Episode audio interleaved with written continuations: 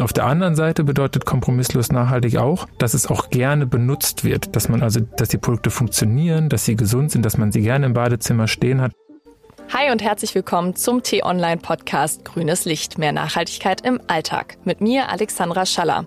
Und zu Beginn der Folge habe ich eine Aufgabe für euch alle. Lauft mal durch euer Badezimmer und versucht zu zählen, wie viele Produkte in Plastikbehältern abgefüllt sind oder aus Plastik bestehen. Shampoo, Creme, Rasierer, Zahnbürste, all diese Produkte verursachen tonnenweise Müll. Aber gibt es dafür auch Alternativen? Und sind diese so gut wie herkömmliche Produkte? Darum soll es im heutigen Gespräch mit dem Tomorrow-Gründer Simon gehen. Das Start-up produziert nachhaltige Produkte rund um die tägliche Badezimmerroutine. Hi Simon und schön, dass du dabei bist. Ja, hallo Alexandra. Ich freue mich sehr hier zu sein und bin sehr gespannt, was wir heute an Tipps weitergeben können. Und zu Beginn der Begriff nachhaltige Körperpflege ist ja ein ziemlich großer. Was versteht man denn darunter? Genau, du hast vollkommen recht, es ist ein sehr großer und auch leider ein sehr komplizierter Begriff, der nicht genau definiert ist. Das führt dazu, dass ganz viele Leute da unterschiedliche Dinge darunter verstehen und dass leider auch manche Firmen vor allem das für sich ausnutzen, weil sie bestimmte Produkte, die nur ein ganz klein bisschen nachhaltig sind, schon als solche bezeichnen. Dem wollen wir auch etwas entgegensetzen, deswegen haben wir Tomorrow gegründet und Tomorrow steht für kompromisslos nachhaltige Körperpflege. Das heißt auf der einen Seite, dass alle Produkte bei uns vom Produktdesign über die Rohstoffe die Herstellung, die Transportwege, die Nutzung, Verpackung und Entsorgung schon maximal nachhaltig, also in allen Bereichen sind, nicht nur in einem davon.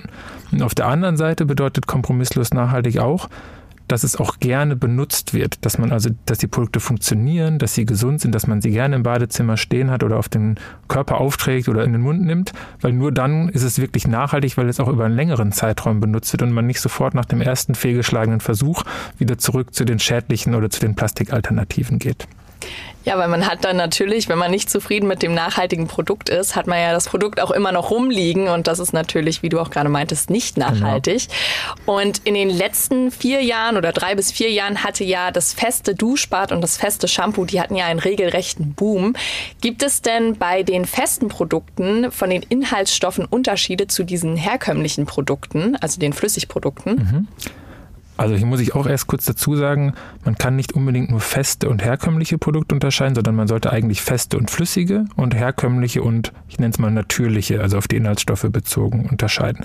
Oft hängt das zwar zusammen, das muss aber nicht so sein. Ich habe hier mal ein Beispiel, das ist zum Beispiel ein herkömmliches Duschgel-Shampoo in der Plastikflasche, mhm. aber mit einigermaßen guten Inhaltsstoffen, also etwas natürlicher.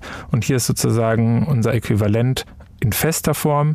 Die sind jetzt beide von den Inhaltsstoffen sehr, sehr ähnlich, sehr gut, aber haben halt eine unterschiedliche Verpackungsform. Und das sind zwei Themen, die man sozusagen getrennt betrachten muss. Und du meintest gerade von den Inhaltsstoffen, was sollte denn auf alle Fälle nicht in so einem Produkt drin sein? Worauf muss ich denn achten, um ein nachhaltiges Produkt zu kaufen, unabhängig von der Verpackung, ja. ob jetzt Pappe oder Plastik? Ja, das ist eine super gute Frage und auch ehrlich gesagt eine ziemlich schwierige, weil dann natürlich extrem viele Stoffe drin sein können, auch sehr extrem viele unterschiedliche, die man als Laie so eigentlich gar nicht alle wissen kann. Es gibt zwar ein paar wenn man da sich wirklich mit beschäftigen möchte, dann funktioniert das. Ich würde aber ehrlich gesagt als Praxistipp hier schon mal geben, dass man sich einfach die CodeCheck-App runterlädt. Das ist kostenlos in allen App- und Play-Stores zu bekommen. Damit kann man dann die Barcodes scannen der Produkte und sich selber direkt anzeigen lassen mit Übersetzung quasi. Hier ist zum Beispiel Palmöl drin, hier sind schädliche Konservierungsstoffe, hormonell wirksame Stoffe, Flüssigplastik, Mikroplastik und so weiter. Das heißt, das sind Beispiele, die da drin sein können.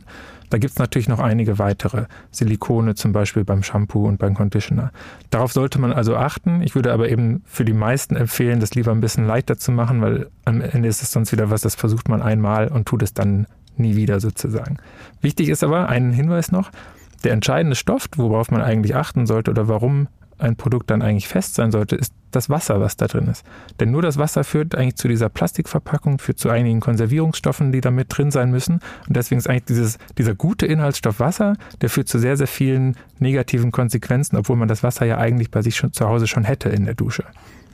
Okay, also dann doch eher, wie ich das auch raushöre, zu den festen Produkten greifen, weil durch das Wasser in dem Produkt muss man zu einer Plastikhülle greifen. Tatsächlich habe ich dazu eine Frage. Und zwar haben wir auch ein Produkt gefunden, was in einer Plastikhülle ist. Aber die Plastikhülle, da steht drauf, die Packung ist zu 100% recycelbar. Ist das überhaupt möglich? Äh, das ist tatsächlich möglich. Also, ob zu 100 Prozent, das ist immer ein bisschen schwer zu sagen, weil da auch Druckfarben und so Geschichten draußen sind. Es ist aber auf jeden Fall zu einem sehr großen Anteil möglich, tatsächlich in der Realität aber selten der Fall. Und bei deinem Beispiel jetzt, da wird oft dann zum Beispiel nur ein Teil der Verpackung gemeint. Also ich bin mir relativ sicher, dass bei deinem Beispiel nicht der Verschluss der Verpackung zum Beispiel gemeint ist. Und wenn beides zusammen jetzt in den Müll kommt, dann ist es wieder insgesamt nicht oder nicht gut recycelbar. Das heißt, man, da muss man wirklich aufs Detail achten und das sind Sachen, die versuchen wir zu lösen für unsere Kunden und Kundinnen, aber das ist fast unmöglich von außen zu erkennen. Okay, und zwar habe ich selber auch schon mal nachhaltige Körperpflege im Sinne von festem Shampoo ausprobiert mhm. und habe das auch mal mit meinen Kolleginnen abgesprochen. Und die beiden meinten auch, nach der Nutzung von dem Produkt, und das hatte ich auch, haben sich die Haare erstmal sehr strohig angefühlt. Mhm. Und ich glaube, das habt ihr vielleicht auch schon mal mitbekommen als Kritik von diesem festen Shampoo. Woran kann denn das liegen? Liegt ja. es einfach daran, dass wir so sehr an die Chemie in den anderen Produkten gewöhnt sind?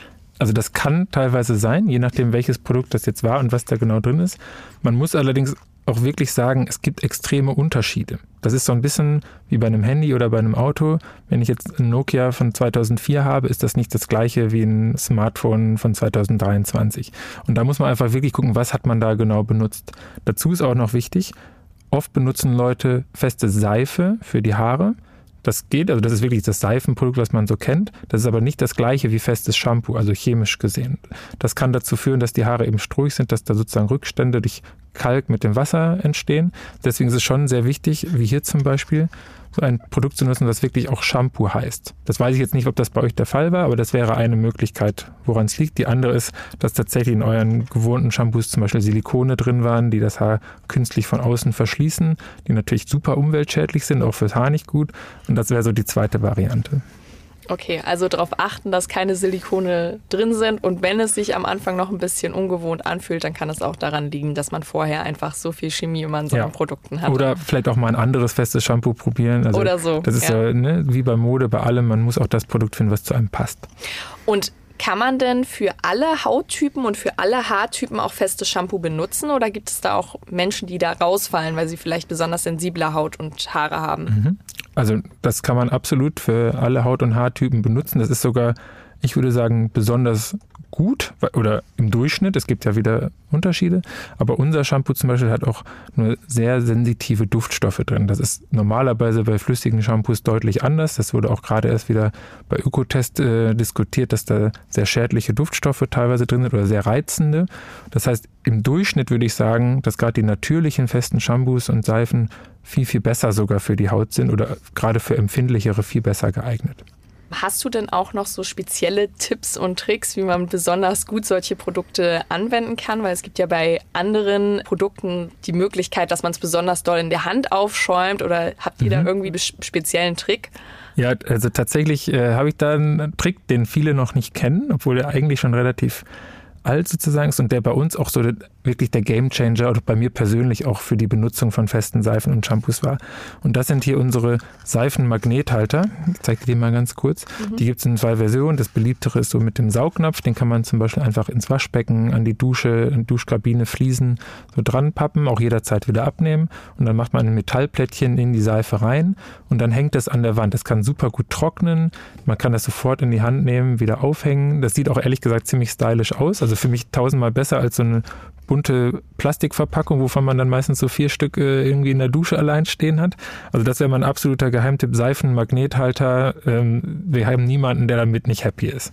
Das ist ja so das große Problem an Seife, wenn man die irgendwo in seiner Dusche ablegt, dass die dann irgendwie so durchschmattert genau. und. Die benutzt sich auch schneller ab, das ist auch nicht ja. so gut. Also da spricht nicht viel dafür, das irgendwo hinzulegen, sondern die Wandhalterung ist schon echt optimal. So, und jetzt natürlich die wichtigste Frage. Kostentechnisch macht sich das denn bemerkbar, wenn ich jetzt zu einem festen Produkt greife? Weil am Anfang, zu Beginn dieses Booms, wie ich ihn auch am Anfang beschrieben habe, waren die Produkte doch noch deutlich teurer mhm. als die Konkurrenz, also die herkömmlichen Produkte. Ja, also das ist so ein, schon so ein Feedback, was wir häufiger mal gehört haben. Das kommt aber meiner Meinung nach aus zwei Gründen. Einmal, dass die Qualität und der Inhaltsstoffe zum Beispiel auch einfach viel höher ist, also viel natürlicher. Wir verwenden kein billiges Palmöl zum Beispiel oder solche Geschichten. Dadurch wird es natürlich oft ein bisschen teurer. Der größere Punkt ist aber, dass die festen Produkte viel länger halten, weil man eben dieses ganze Wasser gar nicht dabei hat, was sozusagen gar keinen Mehrwert bietet. Unser Shampoo zum Beispiel hält, hält, je nach Nutzung ungefähr so wie zwei bis drei normale Shampooflaschen. Das heißt, wenn man jetzt ein Shampoo für zum Beispiel neun Euro irgendwas sieht, dann kommt einem das erstmal sehr viel vor. Wenn man dann aber weiß, okay, das entspricht vielleicht drei Flaschen, dann zahle ich halt drei Euro irgendwas und dann ist das schon wieder absolut im Durchschnitt. Also ich würde sagen, es gibt klar Unterschiede. Es gibt Luxusprodukte auf beiden Seiten, es gibt günstige Discounterprodukte, aber im Durchschnitt macht das kostenmäßig überhaupt keinen Unterschied. Okay, das ist, glaube ich, auch immer noch ganz gut zu wissen für die Hörerinnen und Hörer. Wie, wie viel Mehraufwand oder wie viel Mehrkosten habe ich denn dann ja. auch durch das Produkt? Aber eigentlich, wenn man es runterrechnet, sind das genau die gleichen Preise. Ähm, jetzt aber nochmal im eigenen Interesse die Frage, ist es eigentlich auch möglich, selbst diese Produkte herzustellen? Also ist es irgendwie möglich, festes Duschbad, festes Shampoo selbst herzustellen? Mhm. Also äh, das ist tatsächlich möglich, wenn man möchte. Das, wir hatten auch schon äh, Mitarbeiterinnen, die das mal sozusagen hobbymäßig, schon bevor sie bei uns angefangen haben, gemacht haben. Ähm, ich vergleiche das vielleicht ein bisschen mit sowas wie Nudeln selber machen.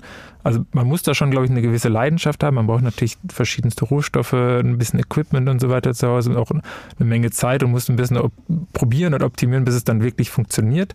Es ist also tatsächlich möglich. Ich glaube aber für die meisten Leute im Alltag ist das nicht wirklich eine Option. Zu guter Letzt für dich nochmal die Frage, Simon, hast du denn einen Geheimtipp, wie man denn allgemein bei der eigenen Badezimmerroutine ein wenig nachhaltiger werden kann, unabhängig jetzt von der Seife zum Beispiel? Mhm. Also ich würde das vielleicht ein bisschen aufgreifen, was du am Anfang gesagt hast, mit diesem, man sollte mal durch sein Badezimmer gehen und sich das einfach angucken. Und ich finde, man kann das auch sehr egoistisch machen und einfach mal schauen, welche Produkte sehen dann vielleicht auch wirklich einfach nicht schön aus. Ich glaube, das kennt jeder, dass man da halt so einen, ich sag mal, Plastikhaufen hat oder was auch immer, was einfach nicht so, so cool ist. Und dann sagt man jetzt vielleicht, okay, in jedem Monat ersetzt sich mal eins davon. Und das geht relativ easy. Das gibt's in Drogerien, das gibt's online. Man kann dann einfach sagen, okay, die ich suche jetzt mal eine nachhaltige Zahnbürste zum Beispiel. So, das muss also gar kein Shampoo sein. Oder ich suche mal eine nachfüllbare Zahnseide oder eine Sonnencreme ohne die und die Inhaltsstoffe. Und wenn man das vielleicht zum Beispiel einmal im Monat macht, einfach so durchgehen, eventuell die Codecheck-App dazu nehmen, dass man sich nochmal über die Inhaltsstoffe informiert, dann ist das schon sehr, sehr easy und man hat auch selber, glaube ich, sehr schnell was davon, weil das Badezimmer einfach viel cooler aussieht. Ja, und weil man wahrscheinlich aus dem Körper irgendwie ein bisschen was Besseres zufügt. absolut, ja. Genau, ich danke dir, dass du heute hier warst.